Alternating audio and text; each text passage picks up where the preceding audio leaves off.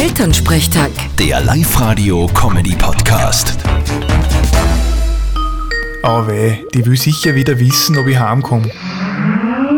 Hallo Mama, Grüß dich, Martin. Siehst du mich? Fralli, was gibt's? Du, sag einmal, kommst du jetzt heim am Wochenende? Ich weiß noch nicht, ich muss mir's noch überlegen. Ist irgendwas? Naja, es ist ja so, dass es heuer kein offizielles Maibaum-Aufstehen gibt. Jetzt müssen wir da privat aktiv werden. Wie jetzt? Stürzt bei uns der Hamann auf, oder wie? Exakt. Einen kleinen halt, so drei Meter hoch. Der Partner hat gestern einen aus dem Holz geholt. Geschönt ist er schon. Und die Oma und ich dann ihm heute noch schmücken. Schön. Und wo stürzt denn hin? Naja, direkt vors Haus. Damit ihm jeder sieht, da helfen wir alle zusammen. Und da war es super, wenn du da mithelfen konntest. Ja, Mama ist ja da Spezialistin. Die stellt mir ja fast jeden Tag am Baum auf. Okay, sei ruhig. Was ist jetzt, Martin? Kommst du heim? Ich weiß noch nicht genau, ich geb dir nur Bescheid. Na gut, du hast dir schon einen Namen für den Hund überlegt. Na, am Montag sag ich das. Vierte Mama. Bitte, Martin.